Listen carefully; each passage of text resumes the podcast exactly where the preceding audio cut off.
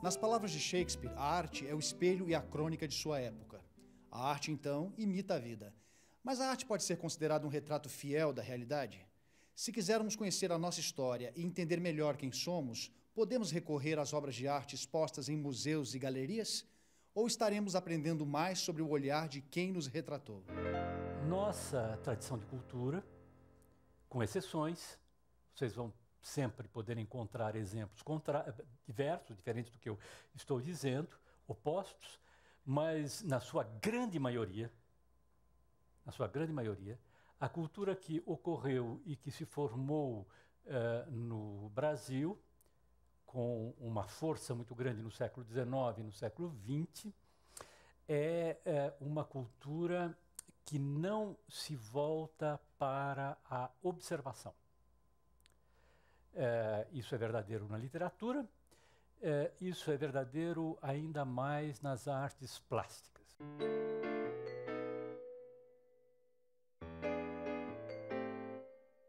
Os nossos artistas, os nossos intelectuais, é, de uma maneira geral, os nossos escritores, eles vivem num mundo imaginário. Eles vivem num mundo imaginário e não se interessam, não têm olhos, são cegos. Eles vivem num mundo interior. E eles construíram uma cultura assim. E é, isso, esse, essa observação, que é simples e genérica, ela tem grande importância, me parece, porque ela incide diretamente sobre crenças que nós formamos e que constituem a base daquilo que nós chamamos de identidade, identidade nacional, raízes culturais.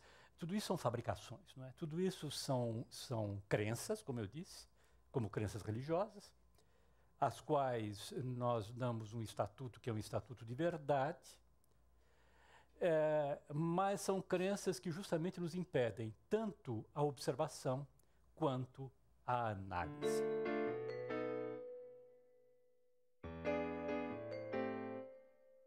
Nós podemos fazer uma distinção. Nós podemos fazer uma distinção entre formas de arte que eh, constroem a partir puramente do imaginário e formas de arte que constroem a partir da observação.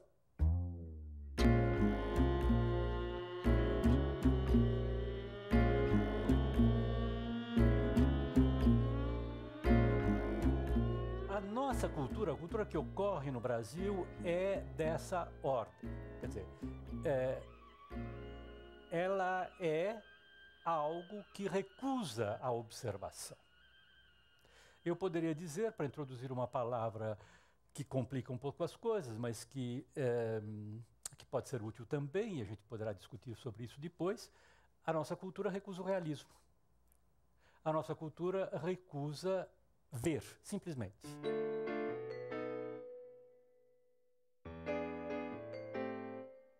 E essa imagem, ela é um ótimo documento do século XVII.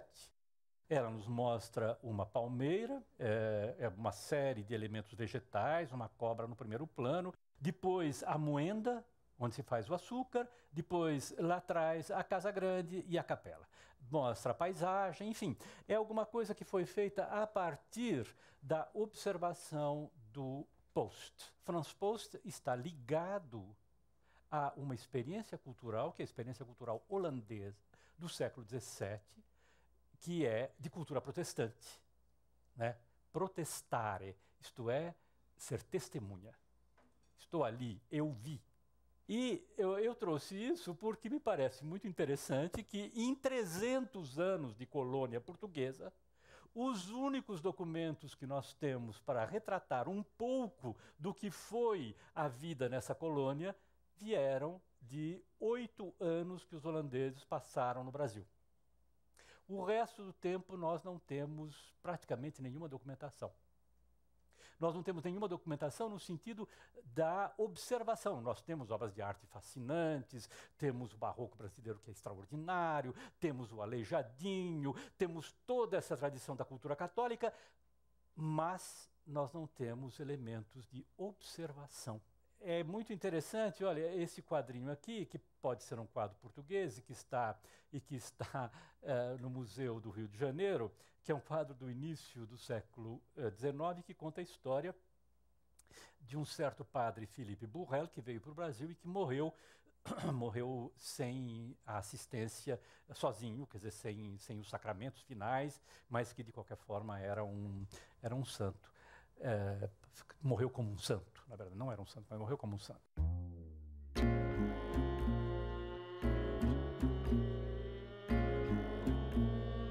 Todos os elementos que se encontram aqui neste quadro são elementos construídos a partir do imaginário, ao contrário do precedente é um artista português que certamente deve ter visto uma gravura com algumas imagens e que fez um quadro que, aliás, é todo simbólico. Inclusive a palmeira que vocês estão vendo aqui, não é? Que não é uma palmeira qualquer, é a, é a árvore do paraíso, é uma tamareira, que evidentemente não existe no Brasil. Uh, e aqui atrás vocês estão vendo duas cidades fortificadas exatamente como elas existem na Europa. Eu trago esses dois quadros porque eles são evidentes. Num, neste é uma cultura imaginária, erudita, que vem dos livros, das gravuras.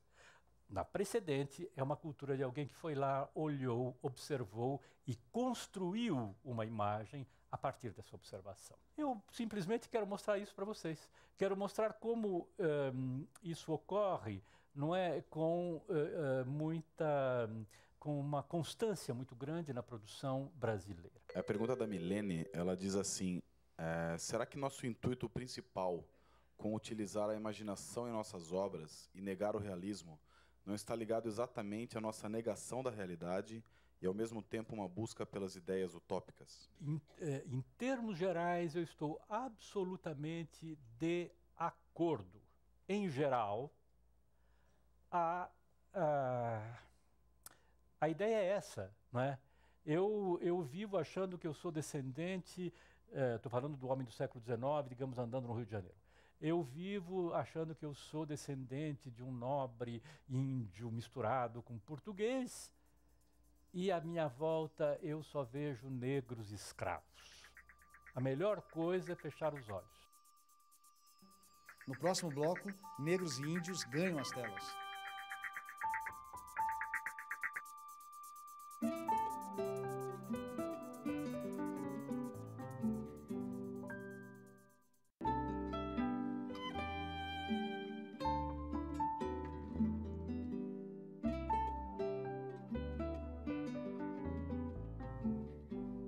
No século XIX, negros e índios ganharam representação artística. Eles foram pintados por artistas franceses, que registraram os costumes, os hábitos e o cotidiano de um país exótico e diferente. As telas desses artistas são um olhar antropológico feito de formas e cores. Curiosamente, parece que pelo olhar de fora conseguimos enxergar quem somos. O século XIX, vocês sabem, trouxe artistas eh, franceses em 1816, na missão francesa, que formaram a Academia de Belas Artes. E até hoje, tantas vezes, os nossos preconceitos nacionalistas não é, dizem, ah, esses franceses vieram trazer coisas espúrias, diferentes da nossa cultura, etc, eh, etc, e eh, vieram perturbar a pureza original da nossa cultura. Isso aí os modernistas falavam o tempo todo, não é? O verdadeiro, a verdadeira cultura brasileira é o barroco, é o século XVIII, e esses franceses vieram interromper é tudo isso, que, que coisa, que coisa, né? Agora, vocês vejam, esses pintores franceses que vieram para cá e que trouxeram uma cultura espúria à cultura brasileira, esse Debré, por exemplo, não é? Quando ele é, faz a cortina do palco, a cortina do, eh, do palco do teatro da corte, por ocasião da coroação de Pedro I, cortina que desapareceu, mas o esboço nós temos, ele não se esquece de colocar alguma coisa muito rara nas artes brasileiras, que é a presença dos negros aqui. Inclusive de uma mulher negra com um gesto é, curioso, que é um machado levantado. Uma mulher armada com uma é, arma de fogo no braço esquerdo e um machado no braço direito. É, isso me parece fascinante, não é? Interessante. Esse artista que vem para o Brasil, que vai fazer uma construção é, suntuosa e que introduz esses personagens. Esses personagens que eu tenho que dizer imediatamente, né? que foram ignorados pela produção artística brasileira.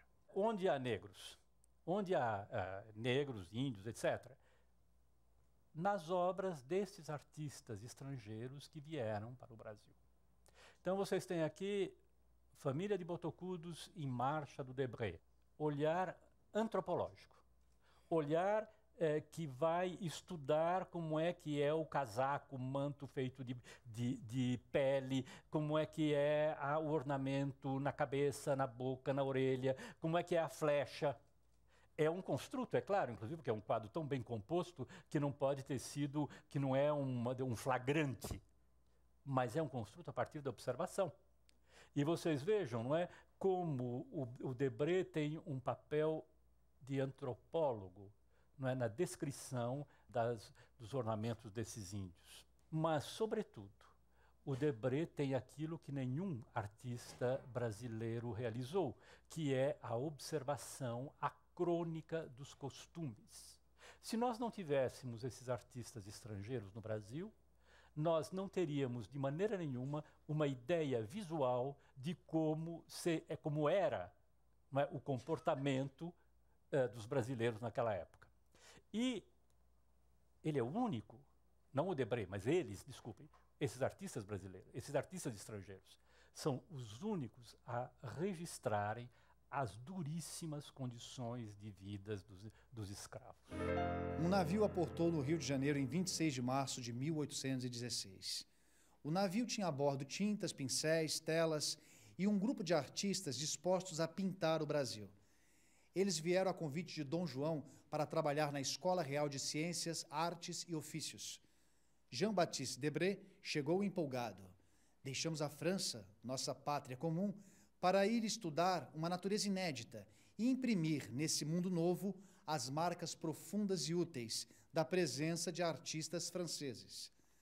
O conjunto da obra de Debré se chama Viagem Pitoresca e Histórica ao Brasil. Procurem um artista brasileiro que tenha pintado ou tenha desenhado uma gravura tão tremenda como esta aquarela que vocês estão vendo aqui. Ou uh, um castigo tão violento como este que vocês estão vendo aqui, que, que ainda de Debré. É, a paisagem não cabe bem nessa, nesse mundo imaginário, não é? Então, a grande paisagem da eh, primeira metade do século no Brasil, ela é feita pelos franceses. Maravilhoso Toné, que nos dá vista do Rio de Janeiro.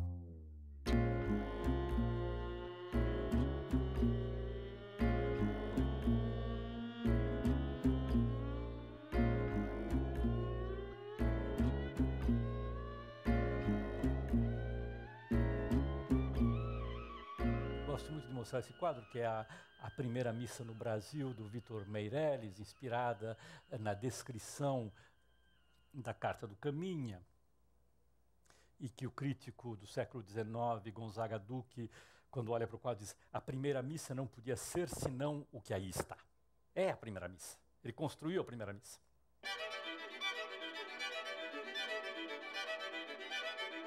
Grande projeto de fusão das raças grande projeto brasileiro eh, da, da mescla, da mestiçagem, do homem cordial, da tolerância. Né? Todo mundo sabe que o, Brasil não é um país violento, não é? que o Brasil é um país de enorme tolerância e de, e de eh, fraternidade eh, entre os brasileiros. Tudo isso começa no século XIX. Esses mitos, esses mitos indecentes começam no século XIX, começam com coisas como a primeira missa no Brasil. Ora, essa primeira missa no Brasil, que é tão brasileira, não é? Com, com, com, com uh, paisagens, um episódio fundamental, foi pintada em Paris, não é? Foi pintada em Paris, é o primeiro quadro de um grande pintor brasileiro que é apresentado no Salão de Paris, e ela foi diretamente inspirada de um outro pintor francês chamado Horace Vernet, que havia pintado uma primeira missa na Cabilha.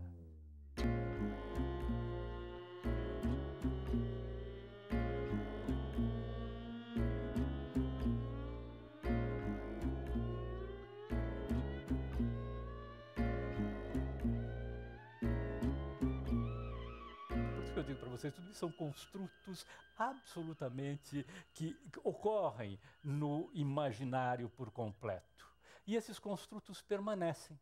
E a primeira missa no Brasil é o quadro do Vitor Meirelles, e quando Humberto Mauro vai fazer em 1937 eh, para a, o governo Getúlio Vargas a, o filme A Descoberta do Brasil, governo extremamente nacionalista, que explora justamente essas questões de identidade, de fraternidade, eh, de, de, brasileiros eh, que se dão a mão do Iapoque ao Chuí, ele reconstitui no seu filme a imagem que o Vitor Meirelles pintou. E que vira verdade, que vira realidade.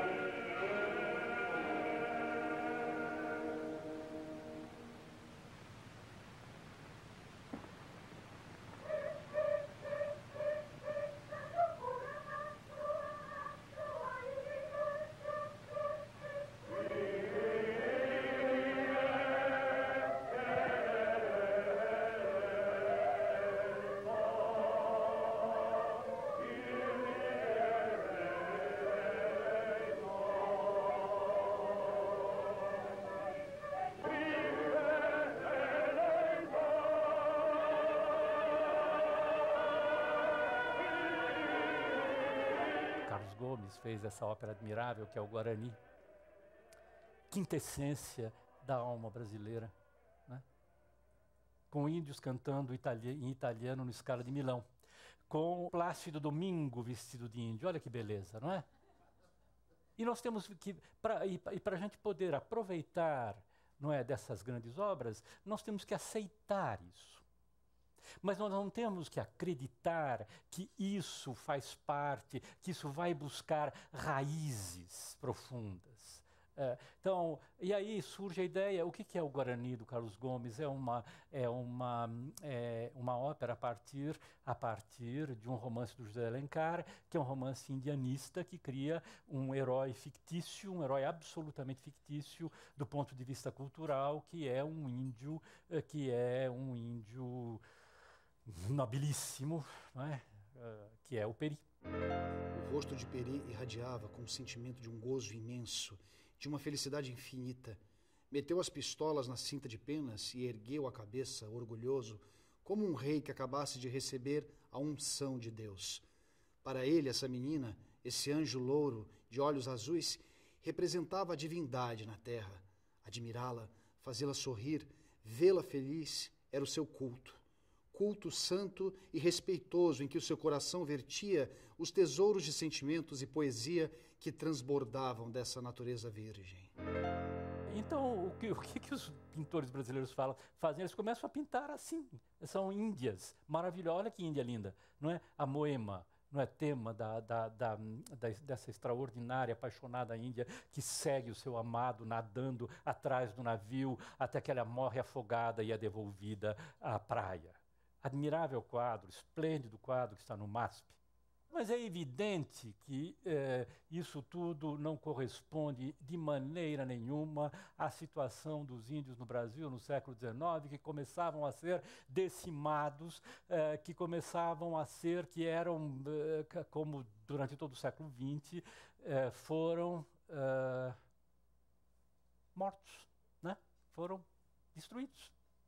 Não com essa morte bonita, essa morte de poesia, da Índia apaixonada que morre porque o seu a, a amado português foi embora. Morreram nas condições as mais terríveis possíveis.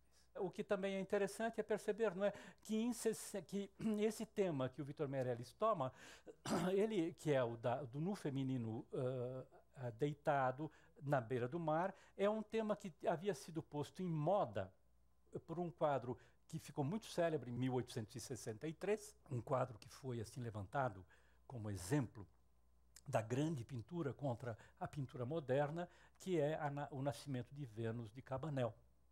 É, é exatamente tema, esse tema. Uma mulher com ancas arredondadas, muito bonita, deitada sobre as ondas, sobre os seus cabelos. E vocês vejam que interessante, não é? Quando Courbet vai pintar esta um, odalisca ou esta mulher com o papagaio, eh, ele cria essa coroa de cabelos. Na realidade, essa mulher está deitada sobre uma toalha e provavelmente a ideia é de que ela está secando os cabelos sobre a toalha. Mas vocês vejam como a coroa de cabelos é um tema do mesmo ano, hein? os dois quadros são do mesmo ano. É um tema que sai de um quadro para ir para o outro. Quer dizer, eu estou trazendo essas coisas porque vocês vejam que tudo isso se passa no campo da história da pintura. E não no campo da observação, como era o caso das aquarelas do Debré. Tudo isso se passa num meio cultural altamente sofisticado, mas que não tem nada a ver com aquilo que eu observo. Minha pergunta é se você vê no cinema americano isso que, de uma certa forma, é, ao contrário que nós tivemos aqui, que você acabou de falar da, da arte no Brasil, das representações que foram feitas, dos construtos sobre a nossa, uhum. a, nossa identidade. E lá você parece que tem um elogio à maneira como os americanos construíram as representações. Dá para fazer um paralelo? Dá. É, é, é, a arte norte-americana, tanto a literatura como as artes no século XIX e também no século XX, tem em grande parte uma extraordinária tradição realista. É, os americanos estão o tempo todo, é uma, é uma, eu, quando eu digo os americanos, é a cultura que se passa naquele país, Estados Unidos, em grande parte, não absolutamente toda, mas em grande parte, é uma cultura que é construída sobre uma contínua volta sobre si mesmo, uma contínua reflexão sobre si mesmo. Há nos Estados Unidos uma constante volta sobre si mesmo. Eles estão o tempo todo falando sobre si mesmo. E o que me fascina no cinema americano, no cinema de Hollywood, que é um grande cinema, não é? que é um grande, grande cinema, as pessoas se esquecem porque são mais jovens, eu sou mais velho, mas eu vivi num tempo, na, na época em que os filmes do Hitchcock eram filmes de diversão. Os filmes de John Huston eram filmes de diversão. E eh, hoje todo mundo venera eh, nas cinematecas como grandes mestres da história do cinema. Acontece a mesma coisa hoje. Existem extraordinários diretores de cinema contemporâneos nos Estados Unidos que fazem blockbusters uh, e que uh, basta ver que eles são formidáveis. Basta ver, que, basta ver que esse cinema é um cinema completamente fantástico. Muitas vezes muito melhor do que certos pretensos filmes uh, de arte.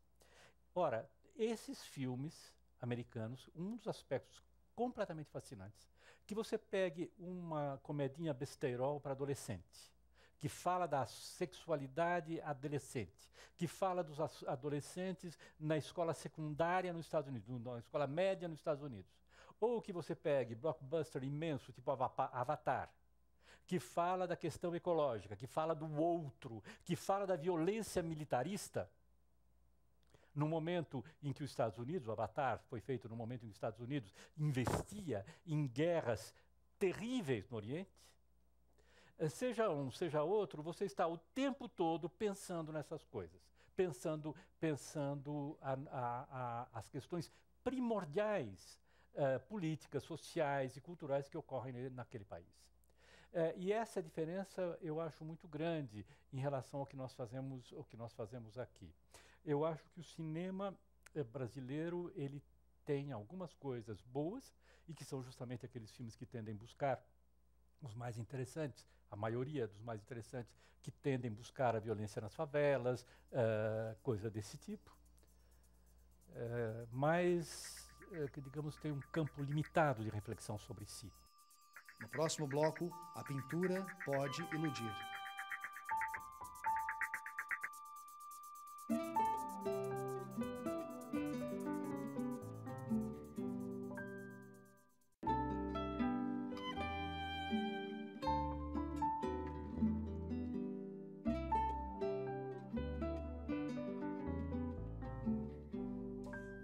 Alegre, espontâneo, cordial. Somos uma mistura de raças evoluindo em harmonia pela passarela da história. Um povo pacífico com os braços abertos para o mundo. Será que somos assim mesmo ou tudo não passa de uma ficção? Talvez tudo não passe de uma invenção repetida pela propaganda, pelo cinema, pelo teatro, pelas novelas, pelas pinturas penduradas nos museus. É comum batermos no peito para declarar: sou brasileiro. Até aí, tudo bem. A dúvida que fica é: o que é ser brasileiro? Eu vou mostrar a Batalha dos Guararapes, que foi eh, realizada em 1879. Ora, o que é a Batalha dos Guararapes? Não é nesse sentido, digamos, ideológico, vou falar que eu não gosto muito, mas enfim, como instrumento de fabricação eh, de uma ficção nacional. A Batalha dos Guararapes é um episódio histórico no qual os historiadores brasileiros descobrem que aí nasce o sentimento nacional. Que havia lá uh, uns holandeses para botar para fora do Brasil e que pela primeira vez se uniram negros, índios e brancos, formando a célebre unidade das três raças, né? que está assim na, no tronco e na raiz, na raiz eh, do nosso ser brasileiro. Está aqui a síntese, a síntese das três raças, a, a síntese desse mito brasileiro, uh, dessas raças que os modernos exploraram. Quando eu digo os modernos, quer dizer os modernistas, o uh, pessoal da, da, da, Semana de Arte Moderna, dos anos uh, que inventaram o movimento pau-brasil, etc., que exploraram ao extremo no século XX. Só a antropofagia nos une, socialmente, economicamente, filosoficamente.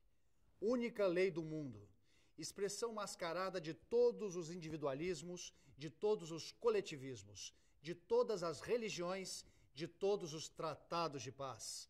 To be or not to be, that is the question. Foi porque nunca tivemos gramáticas nem coleções de velhos vegetais e nunca soubemos o que era urbano, suburbano, fronteiriço e continental preguiçosos no mapa mundi do Brasil. Queremos a Revolução Caraíba, maior que a Revolução Francesa, a unificação de todas as revoltas eficazes na direção do homem. Sem nós, a Europa não teria sequer a sua pobre Declaração dos Direitos do Homem. A idade de ouro anunciada pela América, a idade de ouro. Nesse momento, nos anos 1920, nos anos 1930. Nesse momento, havia com uma evidência extraordinária a presença em São Paulo, porque essa gente toda é paulista, é, é, é uma presença em São Paulo de imigrantes vindos da Itália, da Alemanha, do Japão. Se eu digo que nós somos o fruto das três raças, né, que Olavo Bilac vai dizer as três raças tristes, língua portuguesa falada no Brasil, flor amorosa das três raças tristes. Se nós somos, portanto, fruto dessas três raças, do negro, do português e do índio, esse italiano que vem aí, esse japonês que vem aí, esse alemão que vem aí, não fazem parte dessas raças. Nós somos mais nós, não é? Nós já somos nós. Eu gosto muito dessa obra da Ligia Pape, porque ela coloca justamente em questão essas ideias, não é? É, essa, obra, essa obra data de 1968 e é uma caixa, uma caixa que contém três mechas de cabelo. Uma mecha de cabelo pichain, uma mecha de cabelo loiro e uma mecha de cabelo uh, preto, de índio. É. Ela, evidentemente, retoma essa questão, coloca dentro de uma caixa, escreve Brasil e fecha ou nos expõe. É claro que aqui nós estamos, nós estamos com, uma, com uma artista que tem uma visão extraordinariamente aguda dos fenômenos que nos envolvem e que não entra nessa história é, né, de, de é, raízes, de mescla perfeita, equilibrada dos três elementos. A pergunta do Edilson de Campinas, ele faz, na verdade, uma provocação a você. Ele diz assim: é, uma vez que a arte incide nas crenças e raízes culturais, é, podemos afirmar que não temos uma moral própria e sim uma moral manipulada? É importante lembrar uma coisa: ele tem toda a razão uh, quando uh, ele assinala que muitas vezes, não nem sempre, mas muitas vezes, a arte teve de fato um papel de propaganda e de manipulação na sua história. É, Mas, ao mesmo tempo, a arte tem uma diferença em relação aos instrumentos, digamos, da propaganda mais imediata e mais direta, é que ela, ela é. Vou ter que usar uma palavra horrorosa, polissemântica. É um horror, né? Mas, enfim, ela tem múltiplos sentidos, e inclusive sentidos contraditórios. É, dessa maneira, se eu, se eu, como eu disse, eu tenho uma ética do olhar, eu vou tentar buscar vários aspectos dessa arte que estão além uh, daquele vetor para o qual ela foi uh, dirigida. Eu sempre digo, não é, que eh, foi graças à Igreja Católica que eu tenho a minha profissão hoje de historiador da arte, porque foi a Igreja Católica que salvou a arte do Ocidente. É? ela é a única é a única igreja, não estou fazendo elogio da igreja católica, não sou, não tenho nada a ver com isso, mas historicamente funcionou assim, quer dizer, ela, é o único, ela, ela, ela foi o único local na história do Ocidente é, que é, permitiu o desenvolvimento das artes plásticas. A única, a única é, religião monoteísta que incorporou a ideia de representação e de arte como representação.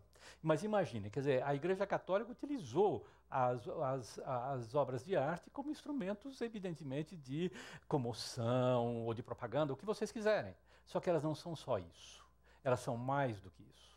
Elas são muito mais. E às vezes, dentro da própria, e muitas vezes, sempre, se é uma grande obra, ela traz em si elementos contraditórios, elementos que não se ajustam numa única visão.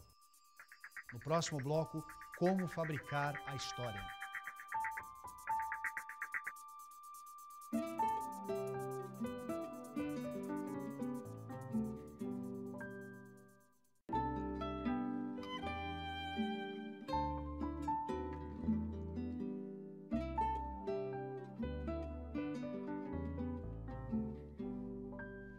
Independência ou Morte.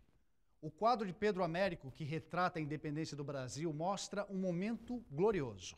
Dom Pedro ergue a sua espada e emite o brado retumbante, acompanhado por uma multidão de soldados montados em cavalos garbosos, enquanto acima deles o sol brilha em raios fúlgidos. Mas será que foi assim mesmo? Na verdade, Dom Pedro estava à beira do riacho Ipiranga, sofrendo com uma dor de barriga terrível quando recebeu uma carta de Portugal. A carta chamava Dom Pedro de rapazinho e o rebaixava de príncipe a delegado. Dom Pedro montou em sua mula e declarou a independência. Pedro Américo pinta batalhas da Guerra do Paraguai, das quais ele era contemporâneo, poucos anos depois das batalhas terem acontecido. Esse quadro é um esplendor, a Batalha do Havaí, que está no, no, no Museu Nacional de Belas Artes, é um quadro extremamente ambicioso. É um quadro que tem 60 metros quadrados. É uma coisa incrível, né? 60 metros quadrados, maior do mundo, aquela coisa brasileira, né? Ah, maior do mundo. Dá para morar dentro do quadro, né? Se você puser no chão, dá para morar, dá para fazer uma construir um apartamento dentro do quadro. É enorme, é magnífico, é um grande, é uma, é uma extraordinária movimentação. Mas o, o Pedro Américo, ele é alguém que pensa, ele é um filósofo, ele defendeu uma tese de filosofia na Bélgica, ele escreve romances. Ele não está interessado em fazer uma batalha do Havaí que vá representar a batalha do Havaí. Ele está interessado em fazer a guerra, pintar a loucura dos homens na guerra. É outra coisa. É, mais uma vez, um processo perfeitamente fictício. Isso aqui eu acho extraordinário também, que é a independência ou morte. A gente poderia dizer desse quadro aquilo que o Gonzaga Duque disse da primeira missa. A independência do Brasil não poderia ser a não ser aquilo que aí está neste quadro. Ninguém pode negar isso. Né? Ele pintou. Né? Eu reconheço Pedro I, está aí. Como é que não foi assim? O artista pintou. É, é um desses papéis da arte fundamentais, que é o papel de fabricação, de fabricar a história né? é, e de fazer com que é, o, o ato pictórico se torne a verdade do passado.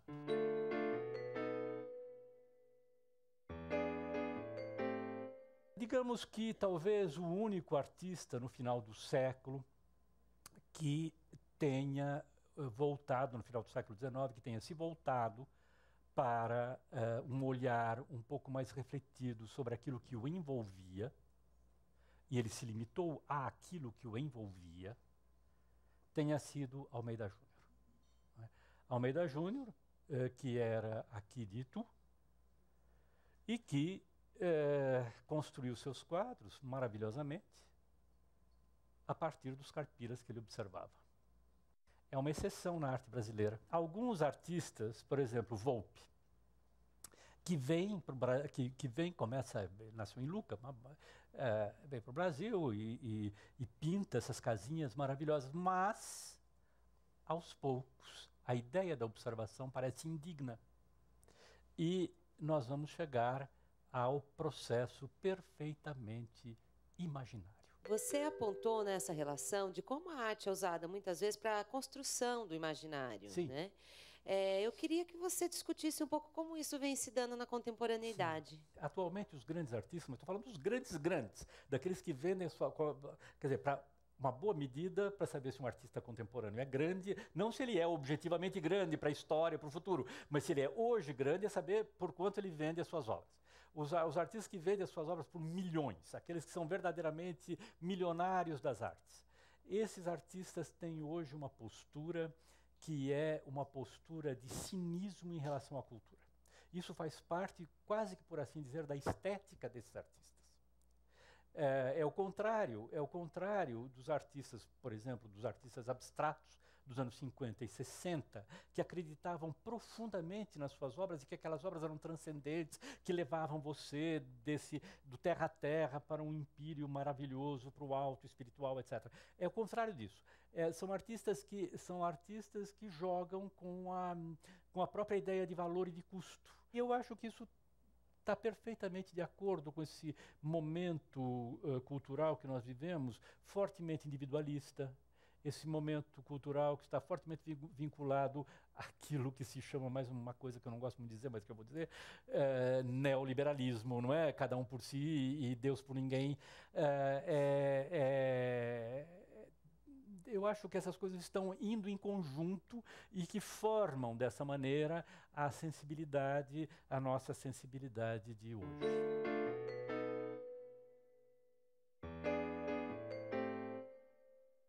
Gostaria de concluir com esses dois quadros.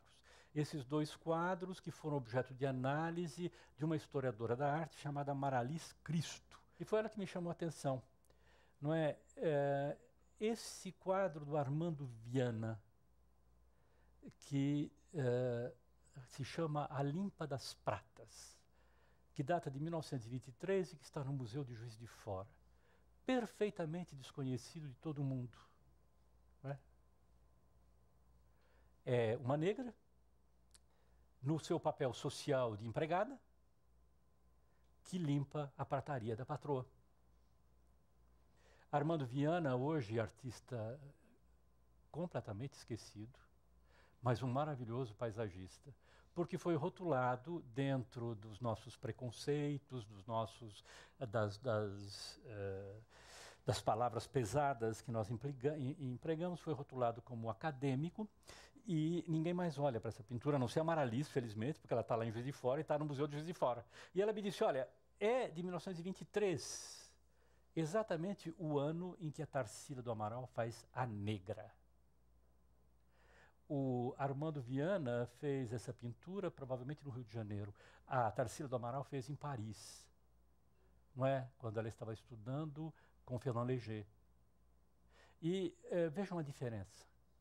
No primeiro caso, um, ele, um exemplo um pouco excepcional de um pintor que olha, que observa, que situa o personagem, que interroga sobre o seu aspecto físico, sobre uh, o que ela pode ter dentro de si, por meio da expressão do rosto, do olhar, que se interroga sobre a sua posição social, subalterna, sobre o seu trabalho tedioso de ficar limpando as pratarias preciosas da patroa.